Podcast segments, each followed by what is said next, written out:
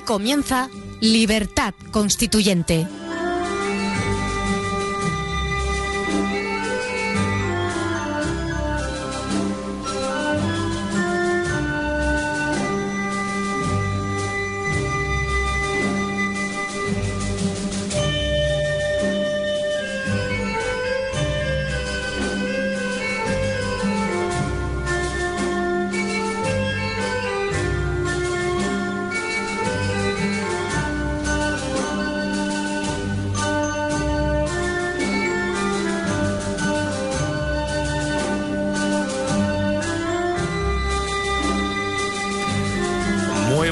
Y bienvenidos repúblicos. Hoy es martes 25 de octubre y esto es Libertad Constituyente.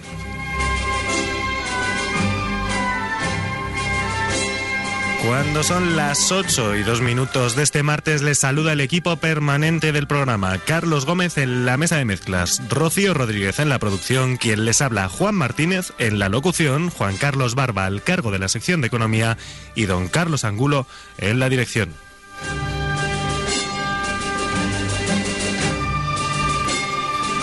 Libertad Constituyente, un programa dedicado al análisis crítico y con criterio de la actualidad política y económica, debido, por cierto, a la gira de don Antonio García Trevijano, en la que estará inmerso durante toda esta semana, adaptaremos durante la semana presente nuestra estructura a la nueva situación. Les explico, repartiremos el tiempo dedicado al hilo directo con don Antonio García Trevijano entre el debate político y el económico, que darán comienzo a las 9 y 9.40 minutos respectivamente. Lo que sí mantendremos es una primera hora dedicada a la actualidad informativa a la que daremos comienzo precisamente en este mismo instante mediante la lectura de nuestro editorial de hoy, 25 de octubre de 2011.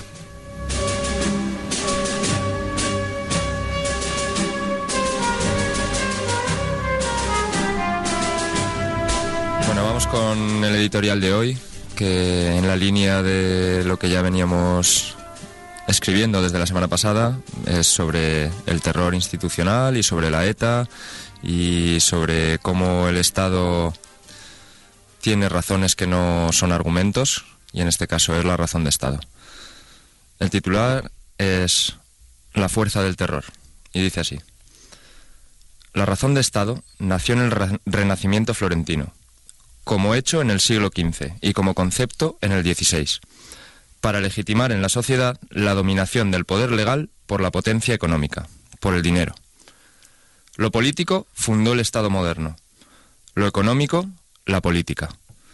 El poder de los políticos hace las leyes, y la potencia económica constituye los poderes políticos. El abuso de poder es consecuencia de esta relación. El patriotismo de partido es el principio destructor de las inteligencias individuales y en las partidocracias es la semilla de la razón de Estado, la obediencia sin necesidad de argumento. Su flor es el secreto de Estado. Su aroma, la fétida descomposición del auténtico, los crímenes inconfesables cometidos en su nombre o en nombre de otra bandera falsa. La razón de Estado es enemigo natural de la verdad y de la libertad es la razón del principio de autoridad para exigir obediencia sin necesidad de argumento. Solamente donde la autoconservación pueda darse la mano con la autocontención, cabe abordar esta relación de forma inteligente. Solamente allí, donde la propia supervivencia del poder aconseje limitar el ámbito de su dominación, puede la sociedad frenar la marcha implacable de la razón de Estado. Porque la razón de Estado, si de algo puede dar razón, es de la congénita maldición a la que no puede escapar el poder, sustento del derecho, pero siempre abocado a vulnerar el derecho. El Estado de partidos, suprema expresión de la razón de Estado, e, en el monopolio de la violencia legal, hace imposible que la sociedad pueda establecer instituciones políticas que la proscriban definitivamente a los libros de historia. Garantiza el abuso de poder y asegura la irresponsabilidad política. Es sinónimo de impunidad la imposibilidad de confesar el terror institucional se convierte en puro cinismo cuando es el terror el que encabeza las manifestaciones antiterroristas. El abuso de poder, que es facultad legal más potencia, traduce una ecuación matemática que las estadísticas podrían cuantificar. La corrupción es directamente proporcional a la parte de potencia no transformada en poder controlable, es decir, totalmente institucionalizado dentro de un verdadero sistema constitucional. Lo inmediato es reivindicar la nacionalización o republicación de los secretos y la razón de Estado. Este Están escuchando Libertad Constituyente. Pasamos ya inmediatamente a los titulares, a la actualidad informativa. El PNV plantea a López un adelanto electoral para que entre la izquierda Berchale. El PNV quiere que el Endacari, Pachi López, evalúe las circunstancias en las que llegó a su cargo y las compare con la situación actual, condicionada por la presencia de la izquierda Berchale, que no cuenta con una formación política después del anuncio del cese de la actividad de Tarra. Al hilo de esto, reclamó la legalización de Sortu y pidió que se tome la declaración de Ayete como hoja de ruta para un futuro en el que se derogaría la ley de partidos y se procedería al acercamiento de presos y la revisión de las leyes penales siempre según el PNV. El Congreso saca a concurso por un millón su contrato de telefonía. El Congreso de los Diputados ha sacado a concurso el contrato de su servicio de telecomunicaciones que comprende tanto telefonía móvil como fija y transmisión de datos por un importe máximo de un millón de euros. Entre otras condiciones, los aspirantes deberán ofertar 600 móviles de los que 400 deberán ser smartphone con la tecnología más moderna tipo iPhone o similar, según consta en los pliegos de cláusulas administrativas y técnicas aprobados por la Diputación Permanente de la Cámara Baja. Jauregui aboga por fusionar ayuntamientos. El ministro de la Presidencia, Ramón Jauregui, ha propuesto la fusión de ayuntamientos como una solución para mejorar el funcionamiento de las administraciones públicas. Esa reforma apunta a los 2.200 ayuntamientos, el 25% del total de los existentes que tienen menos de 1.000 habitantes. Y les avanzo ya que después hablaremos largo y tendido de la situación económica de varios ayuntamientos. Teddy Bautista demanda a la SGAE por despido improcedente. Teddy Bautista, el que fuera director ejecutivo de la Sociedad General de Autores y Editores, demandará a la entidad de gestión por despido improcedente, según han confirmado fuentes de esta institución. Dos terremotos sacuden los municipios de Cuevas y Almazora y perdón, de Cuevas de la Almazora y Zurgena. Dos terremotos de 3,7 y 3,8 grados en la escala Richter han sacudido alrededor de las 2 menos 10 horas de la madrugada del martes, los municipios almerienses de Cuevas del Almanzora y Zurgena, respectivamente, según ha informado Protección Civil de Almería. Pasamos ya a las noticias internacionales que vienen hoy cargaditas. Merkel adelanta que el fondo de rescate rondará el billón de euros. El refuerzo del fondo de rescate es uno de los tres pilares contra la crisis de deuda que se aprobará en la cumbre del Eurogrupo del miércoles y tiene como objetivo contener el contagio a Madrid y Roma principalmente. La canciller alemana Angela Merkel calcula además que el fondo de rescate rondará el billón de euros y que la quita aplicable a los bonos soberanos de Grecia oscilará entre el 50 y el 60%. La Unión Europea sopesa activar de forma preventiva el fondo de rescate para asistir a Italia. Los países de la eurozona sopesan activar en la cumbre que celebrará el miércoles los nuevos poderes preventivos del fondo de rescate de 440.000 millones de euros para estabilizar a Italia y ayudarle a hacer frente a sus crecientes costes de financiación, según publica este martes el diario francés Le Monde sin acuerdo en la reunión del Consejo de Ministros italiano. La reunión del Consejo de Ministros en la que el gobierno presidido por Silvio Berlusconi pretendía someter a valoración y votación la reforma del sistema de pensiones para aumentar de 65 a 67 años la edad de jubilación ha concluido este lunes, este pasado lunes, sin alcanzar un acuerdo sobre esta cuestión rechazada de plano por el socio de gobierno de Berlusconi, la Liga Norte. El Banco Central Europeo duplica sus compras de deuda soberana. La entidad europea invirtió la semana pasada 4.490 millones de euros en la adquisición de deuda soberana de los países de la eurozona, prácticamente el doble que los 2.243 millones de euros que estimó la semana precedente, según anunció este lunes la entidad. El Banco Central Europeo ha invertido hasta la fecha un total de 169.500 millones de euros desde mayo de 2010 en el marco de su programa de compra de bonos en los mercados secundarios de deuda. El primer ministro británico Cameron afronta su primera gran rebelión de diputados antieuropeos. David Cameron ha vivido hoy su primera revuelta euroescéptica cuando en torno a 80 diputados conservadores han votado a favor de una moción parlamentaria pidiendo que los británicos decidan en referéndum si Reino Unido ha de seguir o no en la Unión Europea. Como se esperaba, la moción fue rechazada por amplísima mayoría, 111 votos a favor y 483 en contra. Pero nunca antes un gobierno británico había sufrido una rebelión de tal proporciones en una votación sobre, sobre asuntos de la Unión Europea.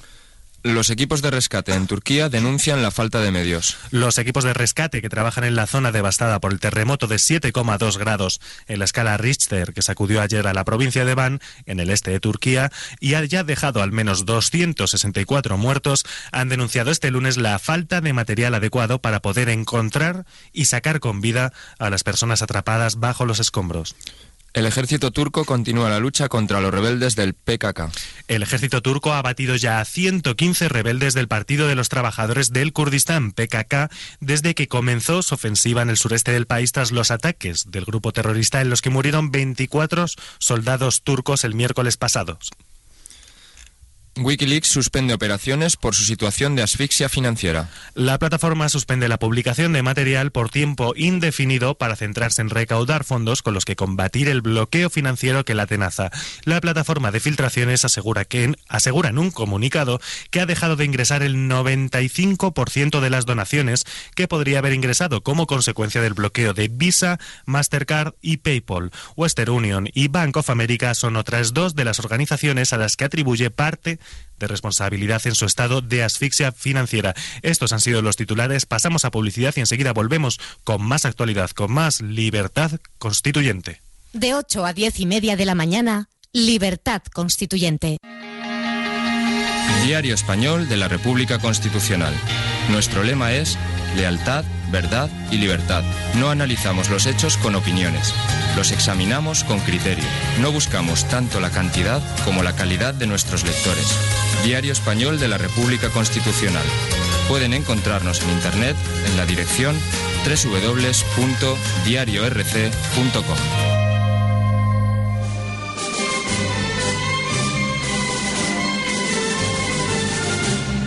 Están escuchando Libertad Constituyente.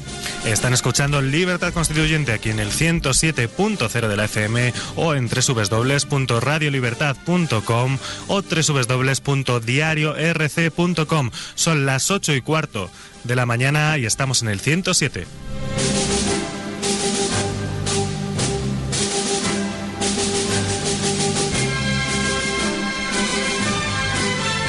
Y pasamos ya al análisis de las portadas de los dos diarios españoles de mayor, con mayor número de tirada de pago. El diario El País y el diario El Mundo. Hoy no se han puesto de acuerdo con los temas a tratar. El diario El País dedica su portada a las cumbres, a la sucesión de reuniones que se está llevando a cabo en el contexto de la cumbre europea. Merkel anuncia que el fondo de rescate superará el billón de euros. Es la portada, la noticia titular de portada principal en el país. Y la crisis agranda la fractura política en una debilitada Unión Europea. Ya les hablábamos ayer de los conflictos que han surgido entre Nicolás Sarkozy y David Cameron, primeros ministros francés y, y británico respectivamente. Por otro lado, rebelión de los Tories antieuropeos en el Parlamento británico. Ahora lo ampliaremos. En el diario El Mundo, las noticias principales de portada son PNV y Partido Socialista de Euskadi compiten en pedir beneficios para presos de ETA. Después analizaremos este titular porque contiene una carga importante de opinión y habrá que estudiarlo a fondo. Por otro lado, la fotografía se la dedican a Cristina Fernández Kirchner, a la cual bautizan como la nueva Evita. Perón. Perón. recalcamos. Claro. Y también habla el mundo en su portada de las, los problemas que está teniendo Berlusconi allí en Italia. Berlusconi no logra aprobar las reformas urgentes que le exige la Unión Europea. Una de ellas, ya se lo decíamos en titulares, la que le pedían que aumentase la edad de jubilación de 65 a 67 años, tal y como sí pasó aquí en España. Y la constructora ligada al gerente del PSOE amañó varios concursos de fomento. Fomento que sigue bajo la intensa mirada y el intenso análisis del diario El Mundo. Saludamos ya a nuestro director, le saludamos formalmente, aunque ya han podido escucharle, don Carlos Angulo. Muy buenos días. Buenos días, Juan, y buenos días, oyentes. ¿Qué tal estás? Bien, esta, esta mañana ha sido extraña. sí, extraña porque en vez de acercarme a la emisora en coche o en moto, he venido con el metro y me parece una fantástica idea. Ya no me voy a tener que preocupar de los 90 euros de multa por aparcar en zona verde. Esto está, bien, es una clara mejoría. Sí, además que no me apetece nada darle dinero a Gallardón, aunque no pueda perseguirme. Se lo, das por otra vía, se lo das por, la vía del metro, que estamos contentos con la subida de, del abono aquí en Madrid. Bueno. bueno, en cuanto a las portadas, pues bueno, lo que más llama la atención, como casi siempre, es la diferencia de orientación entre los dos medios, entre el mundo y el país. Vemos que el país se centra sobre todo en Europa y Mm. que el mundo se centra sobre todo en, en reflejar la, la actitud de PNV y PSE Mm. Respecto a los presos de ETA. Son, como sabemos, las portadas ideológicas que cada medio pretende movilizar a Mm. su, a su a su electorado, entre comillas, Mm. aunque no, no se presenten ellos a las elecciones, claro. Bueno, lo primero que yo mencionaría o que comentaría es lo de, lo de Merkel, lo del Fondo de Rescate Europeo, que yo creo que es la noticia no por esperada o no por sabida es Mm. la más importante, el tema del rescate, el, del fondo de rescate de un Mm, billón de euros, un o que billón. superará el billón de euros. que en principio, recordamos, está destinado a contener tan solo 440.000 millones, que ya es bastante, pero lo del billón es una cifra... Sí, bueno, en torno a las cifras, cabe comentar lo que es un billón de euros. Bueno, pues Mm. aproximadamente un billón de euros es lo que todo lo que producimos y consumimos en España durante un año. Es el PIB español, aproximadamente, sí, unos millones arriba abajo Mm. es el PIB de España. Hay que recordar que este fondo de rescate o fondo de estabilidad está destinado a mm, salvar al sistema financiero. Quiere decirse Mm. que si hay quitas irá a restituir ese dinero que no van a cobrar de los bonos que dejen de cobrar por Mm. Grecia, por Italia, por España o por cualquier país que tenga que hacer una quita en sus bonos y que ese dinero sabemos que procede de los impuestos. Es dinero público que se recauda de los impuestos de todos los europeos, que la mayor parte o la mayor la mayor carga la llevan con- proporcionalmente por su producto interior bruto Alemania y Francia y que en esas están también Alemania y Francia eh, como eje dominante en la Unión Europea pero no es un eje homogéneo ni, ni digámoslo así cohesionado, sino que tienen sus propias luchas internas. Bueno, claro. de hecho, a tal respecto, eh, hay que aclarar que esta decisión de ampliar a un billón de euros el, el fondo de rescate se votará mañana tanto en la cumbre europea en Bruselas como, atención, en el Parlamento alemán. Porque Merkel se llevará la consulta al Bundestag pese a no estar obligada a ello, eh, lo que en realidad se está interpretando como un síntoma de su debilidad interna. Es decir, también en la propia alemana, ya nos hablaban el viernes pasado, si no recuerdo mal, de el gran apoyo que hay a una vuelta al franco, al, al al- marco, al marco alemán. al marco alemán. Entonces, bueno, eh, evidentemente Angela Merkel también es una decisión complicada para ella y que le, Bueno. le va a pasar presumiblemente bastante factura en el Bueno, es- en es- la claro, política nacional. es- estamos viendo cómo la crisis está arrollando a todos los políticos que están en el poder ahora mismo. Mm. Todos están en problemas. Me parece que no va a quedar un solo gobierno superviviente en las siguientes elecciones. Y Merkel está en una posición muy débil porque dentro de la... Recordemos que Merkel no lidera un partido, sino una coalición. Y en sus socios de coalición... eh, me parece que era el SPD o el SP, bueno, da igual. Sus socios de coalición no están nada de acuerdo con la gestión que está haciendo Merkel, que está utilizando recursos de la sociedad alemana para cubrir mm, o una de dos, o las pérdidas de los bancos alemanes, que es de lo que se Hmm. preocupa Merkel, o los, las pérdidas de otros bancos que ni siquiera son alemanes, con lo cual los, los ciudadanos alemanes están bastante cabreados con Merkel y lo Hmm. veíamos el otro día en el informe que nos presentaba José Crespo desde Múnich, como la sociedad civil rechazaba en un 74% a la partidocracia alemania, alemana. Mm. Y no, no le van a mejor, desde luego, a Nicolás Sarkozy, donde la- los últimos sondeos proclaman vencedor de las elecciones generales a Holland, su... Sí, sí, es, otra. Sí, sí, es otra víctima de, de la crisis. No, no hay quien se escape a esta crisis. Como sabemos, los políticos además no tienen ni la imaginación ni la creatividad para plantear una solución verdadera, una solución que funcione. Y se los van a llevar todos por delante en las próximas elecciones, aunque los que entren tampoco tengan la solución. y quien también está con problemas y, serios, o, por, lo, por lo menos que nos recuerdan a los años 90, eh, que es, es el ministro, primer ministro David Cameron. Ahora volveremos sobre ello, pero antes queríamos hablar de la reforma del Tratado de Lisboa porque es un tema del que se viene hablando y bastante durante estos últimos días. El Consejo Europeo del domingo tomó nota de la intención de los 17 de reflexionar sobre un mayor fortalecimiento de la convergencia económica dentro de la zona euro. Esto es lo que se está hablando. Lo primero, parece ser que tienen en cabeza los líderes de la Unión Europea, es evitar referendos populares, eh, que parece ser que les pone los pelos de punta. Recuerden todos los problemas que hubo eh, para aprobar el proyecto de Constitución Europea que finalmente no salió. Hagamos, un poco de memoria, porque con el tema de las consultas populares o referendos, que no son referendos sino plebiscitos, sobre todo toda la materia de tratados europeos, eh, es un poco infame. En, España fue uno de los dos países, de los únicos dos países en donde se votó la Constitución Europea y quiero recordar que aquí en España se aprobó. La gente aprobó una Constitución Europea sin, siquiera haberla leído. Con una bajísima participación electoral, por cierto, se, el debate previo a su aprobación estuvo sobre todo rondando alrededor de eh, devolverle una pedagogía a la política, porque los españoles la verdad no hacíamos ni caso. Eh, será porque no nos interesaba o no estábamos de acuerdo con lo que se nos decía, entonces, pues claro, una pobre respuesta en base a una pobre propuesta. E-, efectivamente, no es un tema que en aquel entonces vieran los españoles que les pudiera influir o digamos que su decisión no era nada... No, no, no, creían tener en sus manos la posibilidad de tomar ellos la mm. decisión, cuando por lo menos en un plebiscito de votar sí o no sí que se puede afectar a la decisión, mm. claro. El tema es hacer un poco de memoria de cómo se han ido aprobando las cosas respecto a los tratados europeos y más concretamente en España. Eh, como dijimos, la Constitución Europea o el proyecto de Constitución Europea en España se aprobó, luego ese proyecto tuvo que ser desechado porque en ningún otro país pudo salir adelante. Eh, de ahí nació el Tratado de Lisboa. El Tratado de Lisboa no es más que un refrito ilegible. Ilegible quiero decir porque es imposible de leer, no, no es más. Yo lo intenté. Hmm.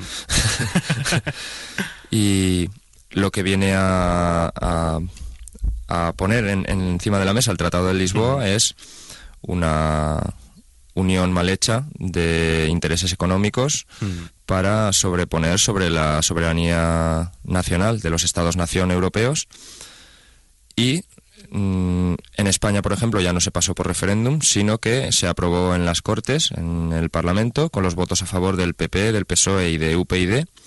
Votaron en contra los nacionalistas y quiero recordar la fecha de esa votación para que los españoles se den cuenta de cómo se hacen las cosas.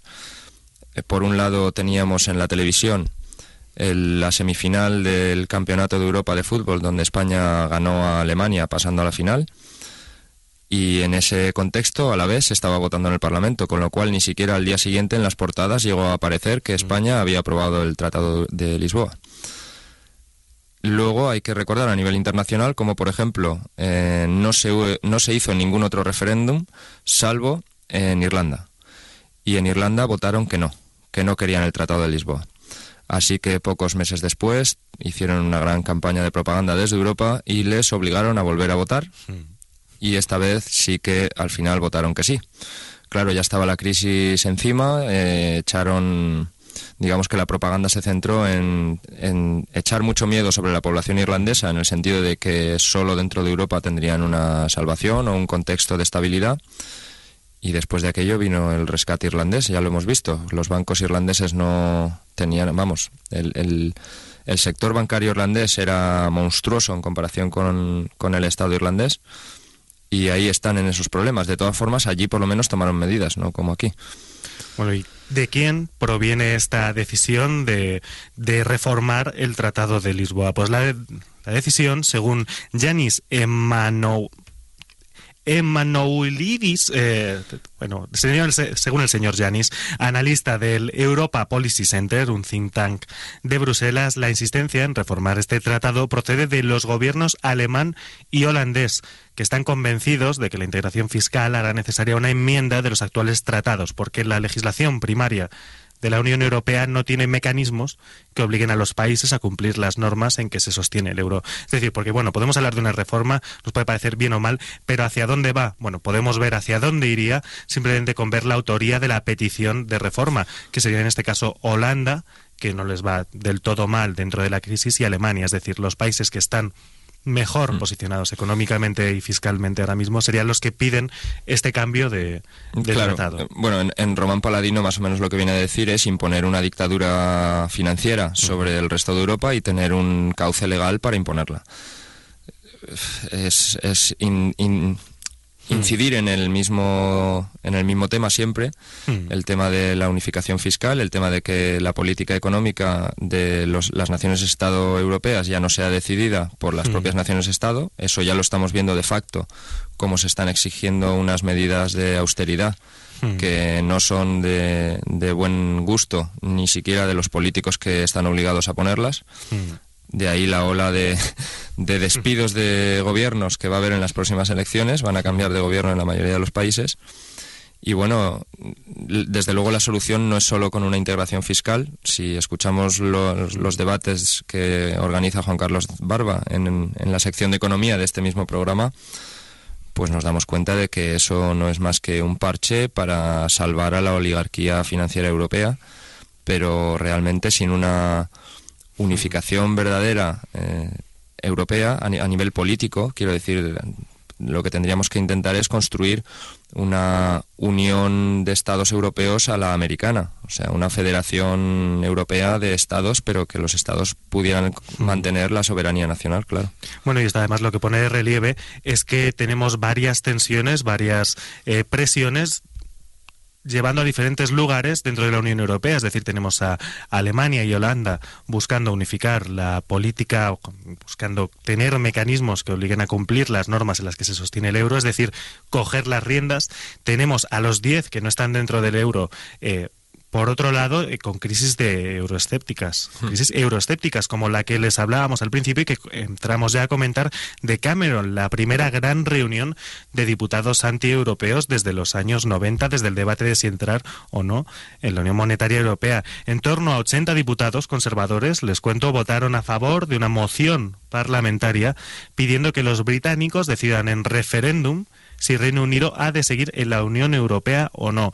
El resultado, tal y como se esperaba, fue de rechazo por una amplísima mayoría, 111 foto- votos a favor y 483 en contra. Sin embargo, hay que recalcar la novedad, aquí está, es, está en que 111 diputados británicos ya piensan que deberían salirse del euro, que dentro de 500 es un quinto de los diputados. No, bueno, realmente no es del euro porque Inglaterra, perdón. De la Unión Sí, Europea, sí, disculpe. eh, eh, sí, sí, sí, no claro. No, no, no, es normal la confusión, no, no pasa nada. Eh, claro, los, los británicos aún mantienen el, su sistema monetario, mantienen su moneda, la libra. La libra. Y de lo que estaban hablando es mm, incluso de salirse de la Unión Europea, o sea, de lo que Mm. es el mercado común, lo que antes era el mercado común. Bueno, que esto alcance la opinión pública o que sea una corriente de opinión, pues también aquí en España, aunque muy débil, puede haber una corriente de opinión en contra del euro, Mm. porque las consecuencias las estamos viendo. Ha sido desastroso para España la entrada en el euro. No solo el euro, sino las medidas que nos hacen, Claro, pero que nos quiero- obligan a tomar de- debido a nuestra Claro. estancia dentro del euro. Aunque hay posturas, por ejemplo, en el- los debates de economía de Juan Carlos Barba, y lo tengo que volver a repetir, eh, por ejemplo, como el empresario Ángel Jimeno Marín estaban abogando por una salida del euro ya, bueno, es una es algo que habrá que discutir. No es que yo no estoy diciendo que haya que hacerlo ni no hacerlo, pero sí discutirlo. Eso tiene que ser un, un debate que tiene que estar en la opinión pública. Los demás medios de comunicación ninguno se ocupa de ello. Todos dan por sentado que lo de permanecer en la Unión Europea es algo un hecho y hay que hacerlo. No no se plantea otra posibilidad. Y luego quería incidir el tema de la diferenciación entre Unión Monetaria y Unión Europea, porque aunque aquí todos vemos el desa- desastroso efecto que ha tenido la entrada de España en el euro, en la Unión Monetaria Europea, quiero decir que esto no viene de aquí, que esto ya viene de la, de la entrada en el mercado común, en la Unión Europea de España, y como en aquella negociación, eh, aunque fue iniciada ya bajo Franco, aunque la UCD también dio sus pasos, el encargado de firmar al final o de negociar el trato para entrar en la Unión Europea lo hizo Felipe González y fue el comienzo de este, esta crisis estructural de nuestra economía porque fue donde se acordaron el desmantelamiento de sectores enteros como la pesca, la agricultura, la gran industria. Recordemos que nos hemos quedado sin grandes altos hornos, sin siderurgia, sin metalurgia. Y claro, en un país, mm, digamos que nos desindustrializaron o se nos desindustrializó por interés partidista, en este concreto del PSOE, de cargar con el triunfo de habernos metido en Europa. Pero ¿a qué precio? Aquí estamos. Bueno, pues nosotros por el momento les dejamos con esta reflexión, dejamos también el tema europeo, vamos a publicidad y volvemos con Noticias Nacional, aquí, en Libertad Constituyente. Escuche también Libertad Constituyente en www.diariorc.com o en www.radiolibertad.com.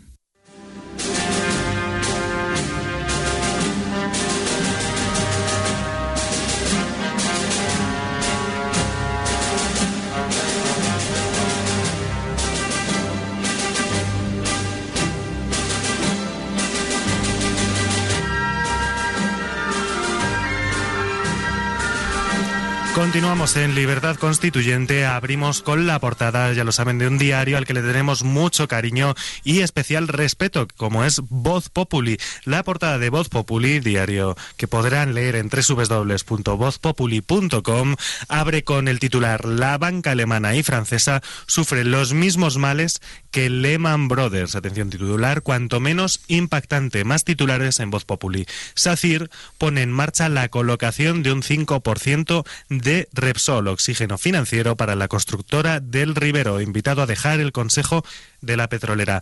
Otro titular, el Partido Popular dinamitará el blindaje del PSOE, el blindaje, repito, del PSOE en los entes reguladores. Rajoy desalojará por decreto 21 altos cargos nombrados por el PSOE en competencia la CNE y CMT. Y último titular, de Voz Populi Florentino, el jeque Alzani y el rey trío de oro en Qatar. El Metro de Doha, estrella del Málaga Real Madrid, el monarca se deja ver en foros económicos. Pasamos a noticias nacionales, aunque hay que decir que estos días eh, la nación no se mueve del País Vasco. Al menos la actualidad informativa de España está eh, centralizada casi por absoluto allí. Aunque, como ya les avanzábamos antes, tendremos que hablar largo y tendido después de la situación de nuestras comunidades, porque como se pueden hacer ya una idea, ya lo avanzábamos semanas pasadas, con Castilla-La Mancha reducida al nivel de bono basura por las agencias de rating, bueno, pues como ya se imaginan, muy bien no están. Hoy les daremos aquí en Libertad Constituyente los datos concretos, exactos, para que puedan hacerse sus componendas. Pasamos ya, como digo, al País Vasco, porque Urcuyu pide a Pachi López, el Endacari vasco, elecciones en el País Vasco y a Zapatero que acerque presos el PNV quiere que el Lendakari, Pachi López, concretamente evalúe las circunstancias en las que llegó a su cargo y las compare con las actuales, condicionadas por la presencia de la izquierda Abertzale que no cuenta con una formación política, en opinión de eh, del PNV de Urcuyu. Después del anuncio del cese de la actividad Z lo de esto reclamó también la legalización de Sortu y pidió que se tome la declaración de Ayete como hoja de ruta para un futuro en el que, atención, se derogaría la ley de partidos, se procedería al acercamiento de presos y a la revisión de leyes penales. Este es el escenario que plantea el PNV de Íñigo Urcuyu. Bueno, comentar la situación de interinidad de el Endacari Pachi López, que tras las últimas elecciones y la subida de Bildu ha quedado un poco en entredicho. Mm. Eh, en concreto, bueno, puede que haya ahí bueno, no es que puede que haya, es que están intentando adelantar las elecciones para mm. reflejar esa nueva situación social en las instituciones. ¿A dónde lleva esto? Bueno, pues a mí me gustaría leer un, un texto, un artículo en tribuna que ha publicado hoy Anson en El Mundo mm. y con el que, bueno, no es que yo esté de acuerdo o no, pero puede intuirse que la salida sea por ahí. Y es que... Mm. El escenario que plantea por lo menos Anson. Sí, eh, bueno, y que ya lo planteábamos nosotros en el editorial de, no sé si era de la semana pasada. Mm. Sí, bueno, en el que hablábamos, en el que hablábamos de que el derecho de autodeterminación o la independencia o la secesión del País Vasco no sería algo que conseguirían los terroristas, sino que sería en todo caso una concesión de, del Estado español. Mm. Y por ahí van los tiros. Mm, entiéndame bien, los tiros informativos.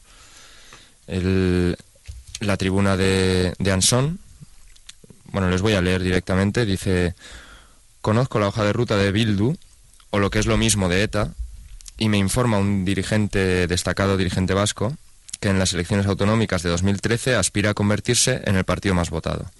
A continuación sellaría una alianza con el PNV y Después controlará todos los resortes del País Vasco, implantando una fórmula tipo PRI, el, partido, recuerdo, en Me- que estuvo Mexicano. gobernando en México Mm. durante más de 70 años, e incluso, si puede, un sistema totalitario socialista.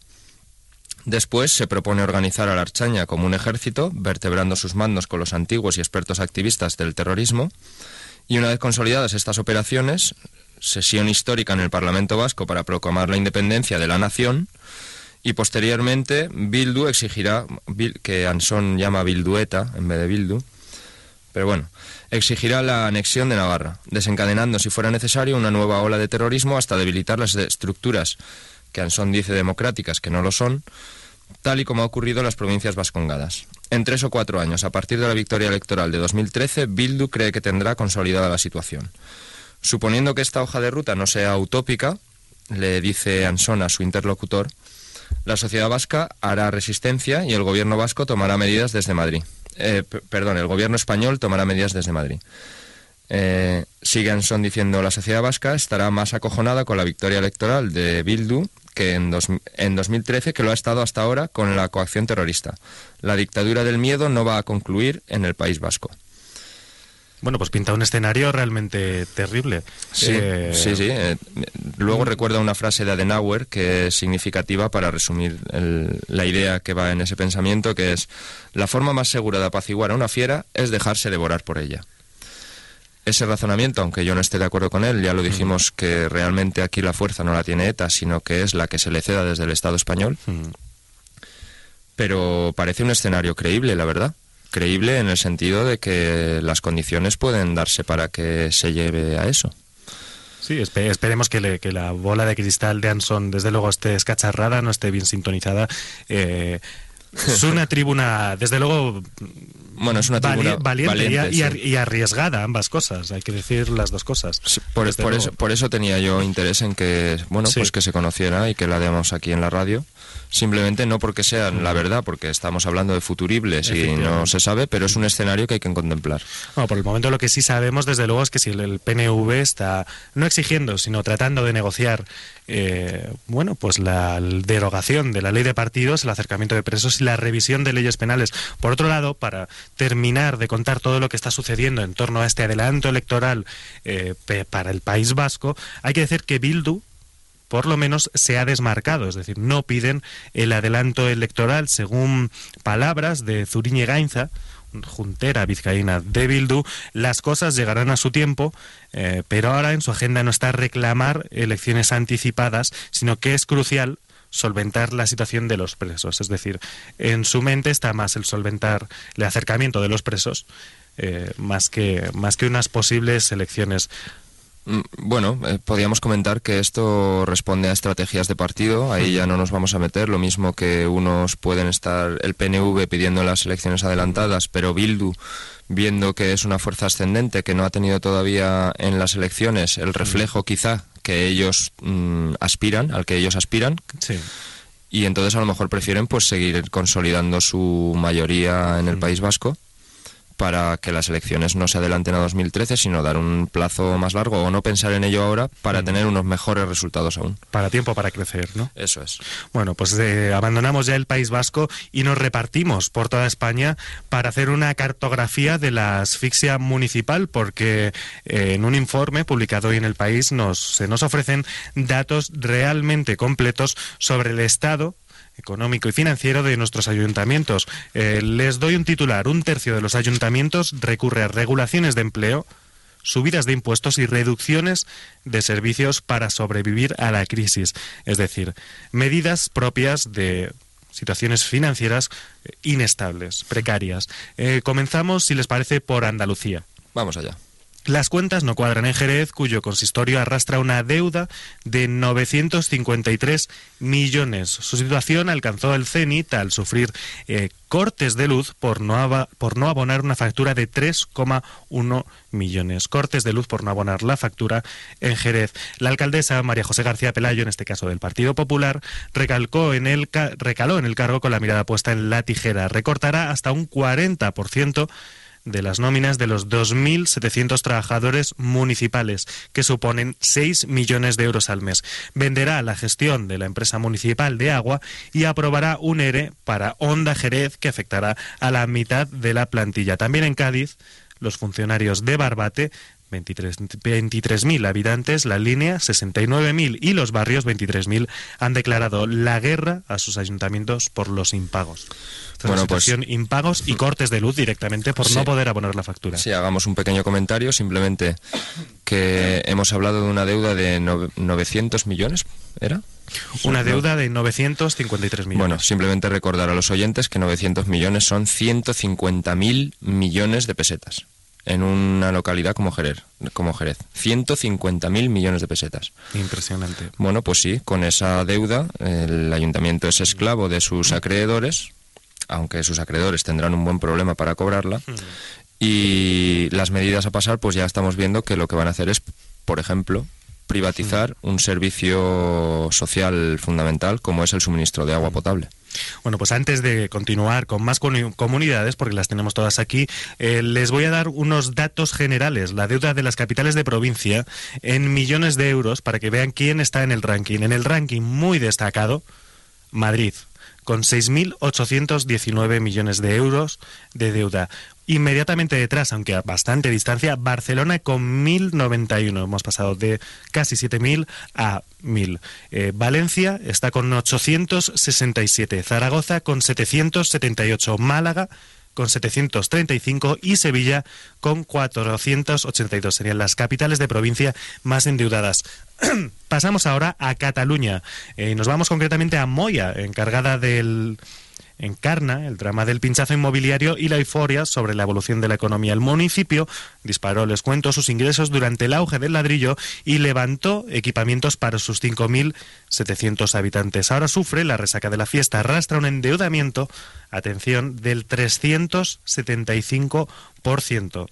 El máximo permitido por la ley es el 75% y abona las nóminas de sus funcionarios gracias al auxilio de la Generalitat y de la Diputación de Barcelona. Sus proveedores, en cambio, no cobran. El alcalde, Dionís Guiteras admite, tenemos servicios pensados para una ciudad mucho más grande. A partir de agosto, ha dicho, atención, no podremos enterrar a los muertos.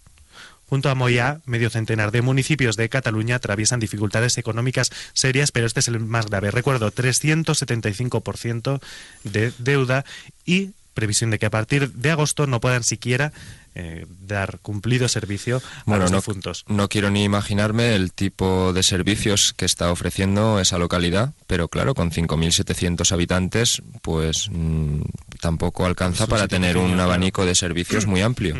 Entonces me imagino que a lo mejor estaban dando servicios para una ciudad de, de 10 veces más, de 50.000 habitantes. Claro, esto que ha sido facilitado en época de vacas gordas con la burbuja inmobiliaria, se habrán dedicado a, comprometerse, en el sentido de comprometer futuros sin haber garantizado los ingresos y cuando se ha acabado la burbuja, la fuente de ingresos fácil con las recalificaciones de terrenos y demás, pues se han quedado en el aire todos los servicios, claro. básicamente, en lugar de crear, eh, bueno, pues digamos empresas y algo que, que, garantizase que una vez pasadas las vacas gordas, la economía de la localidad siguiese, pues simplemente han han dedicado todo el dinero a servicios que simplemente ahora les están les están costando dinero y eh, hacer hacer un uso racional de los recursos efectivamente y crearlos para esos recursos invertirlos de forma que te creen más recursos no que te creen más deuda claro lo que no bueno yo alcanzo a entenderlo pero no está claro hmm. es como los alcaldes pueden hacer lo que les dé la gana porque no tienen ninguna oposición delante salvo sus propios sus propios concejales que normalmente son sus amiguetes del hmm. pueblo que le ayudan en sus desmanes, claro. En vez de tener una oposición real donde haya representantes de los barrios de, ese, de esa localidad que se opongan a, las medidas del alcalde. Bueno, pues seguimos con nuestro particular bestiario dentro de los municipios españoles. Nos vamos ahora a Náquera, en Valencia, 5.600 habitantes que vive con la soga al cuello. Su alcalde, el independiente Damián Ibáñez, reunió en julio a los vecinos para anunciar recortes. El regidor reveló una deuda de 22 millones que asegura heredó de su antecesor del Partido Popular y ahora también anuncia recortes. También preparan la tijera en Benidorm eh, que recortará un 20% su plantilla para combatir una, de- una deuda de 130 millones. Náquera y Benidorm en la cabeza de la deuda valenciana. Bueno, si España era una zona cero de la crisis o de la burbuja inmobiliaria, Mm. pues la costa que va desde Tarragona hasta Cádiz es la zona cero de la zona cero. Entonces, bueno, lo estamos viendo en Cataluña, lo hemos visto ahora en la comunidad valenciana y supongo que por el sur también habrá localidades del mismo tipo. Y el origen es siempre el mismo, y es el haber contado con unos recursos, unos ingresos, desde luego también inflados al nivel de la burbuja inmobiliaria, y cuando se ha pinchado la burbuja inmobiliaria, eh, como no se ha hecho un uso racional de esos ingresos, sino que se ha pensado que era algo que no tenía fin en el tiempo, se han comprometido a ofrecer unos servicios o a tener un nivel de iba a decir de vida, pero es que no es un nivel de vida, es simplemente un nivel de gasto que ahora es imposible que puedan soportar y bueno, así están endeudados, claro. Pues más deuda en Madrid, más deuda además en uno de los tradicionales, eh, bueno, estandartes socialistas, el municipio, estoy hablando de Parla, el donde gobernaba, ya saben, el socialista José, Tom- eh, José Tomás, que es Tomás Gómez. Tomás Gómez, disculpen. Sí, este eh, eh, tiene muy buena prensa, pero no es torero. Tomás Gómez, Tomás Gómez que, que ya saben, la publicidad socialista siempre que, bueno, y no es publicidad, aparece como el más votado de España en varias elecciones. Bueno, pues ¿cómo están? Pues el, el que gobierna ahora, el, el también socialista José María Fraile, baraja un NERE que afectará a 110 trabajadores municipales, entre los que figuran 66 funcionarios. El consistorio, atenazado por una deuda que el PSOE cifra en 50 millones y el Partido Popular eleva a 200, ha visto como un juez autorizaba, atención, el embargo de su patrimonio por un impago de 4 millones. El Ayuntamiento de Parla... eh, embargado. Es, impresi- es impresionante. Sí, bueno, y mira, empezamos a ver los primeros signos de esta cultura que tenemos en España del funcionariado, de hacerse con un trabajo seguro, con un sueldo para toda la vida, y estamos viendo que también hay eres para funcionarios. Efectivamente. O sea que al final las condiciones reales, el- la imposibilidad de hacerse cargo de los pagos de los sueldos de estos funcionarios, pues se van a ir a la calle. Yo no sé hasta qué punto son funcionarios que hayan pasado una oposición mm, o simplemente han sido contrataciones fijas para el Estado, no tengo ni idea. Pero bueno, que lo vayan viendo los señores funcionarios y que lo vayan viendo los estudiantes, a ver qué, qué deseos ponen en su futuro, porque esto de querer ser un empleado público por tener el sueldo asegurado, desde luego ya no va a ser el paradigma. En cualquier caso, algo que sorprende y que habla mucho, pero muy mal, de la transparencia de nuestras administraciones es la discordancia de cifras entre lo que evalúa el PSOE, que es la deuda, 50 millones, y lo que evalúa el Partido Popular, 200. Eh, ¿Cómo puede ser que no sepamos exactamente cuál es la deuda de uno de nuestros ayuntamientos? Eh, por un principio elemental de transparencia y de conocer el estado de las cosas, Eh. deber- debería ser una cifra concreta, no este... Bueno, pues esto quizá lo debería tratar también en, la, en el debate económico de Juan Carlos Barba, pero la falta de transparencia es total, está claro. Estamos viendo que hay una divergencia en la estimación de un 100%. O sea, uno dice 50 y el otro dice 100. No es que se haya- 200, O eso. 200, bueno. No es que se hayan equivocado en un milloncete. Exacto. Eh, bueno, esto solo tiene una solución y es que haya verdadera transparencia. Y para que haya verdadera transparencia tienen que publicarse no solo las cuentas o la contabilidad municipal, sino auditarse todas las empresas públicas que se habrán creado alrededor y que es donde estará escondida la mayoría de la deuda y la mayoría de los compromisos de pago, claro. Efectivamente, nos vamos ya para el norte de España, nos vamos a Galicia, concretamente a Moaña, en Pontevedra, 20.000 habitantes, que salvó in extremis en agosto un inminente corte de luz pagando sus facturas, mientras que Vi- Vimianzo, en La Coruña, de 8.000 habitantes, planteó devolverle al constructor su casa de la cultura por no poder abonarle 800.000 euros. Continuamos porque esto es un... ¿Quieres comentar algo? No, Juan no, Carlos? es, no, porque sería incidir en lo mismo, pero ya lo vemos que una, una localidad de 8.000 habitantes eh, se ha gastado 800.000 euros en En una, una casa. casa Bueno, eso es lo que adeuda. A lo mejor ha costado más la casa, vamos, pero que estamos hablando de 140 millones de pesetas. O sea, será una buena casa de cultura, un buen chalet. Se- Seguramente. En fin, pasamos a Castilla y León. El alcalde de Cacabelos, el popular Adolfo Canedo, fió a la suerte el futuro del municipio convulsionado por embargos por, valor de un millón de euros, un nuevo embargo. El regidor jugó al euromillón para tapar el agujero, pero no tuvo suerte.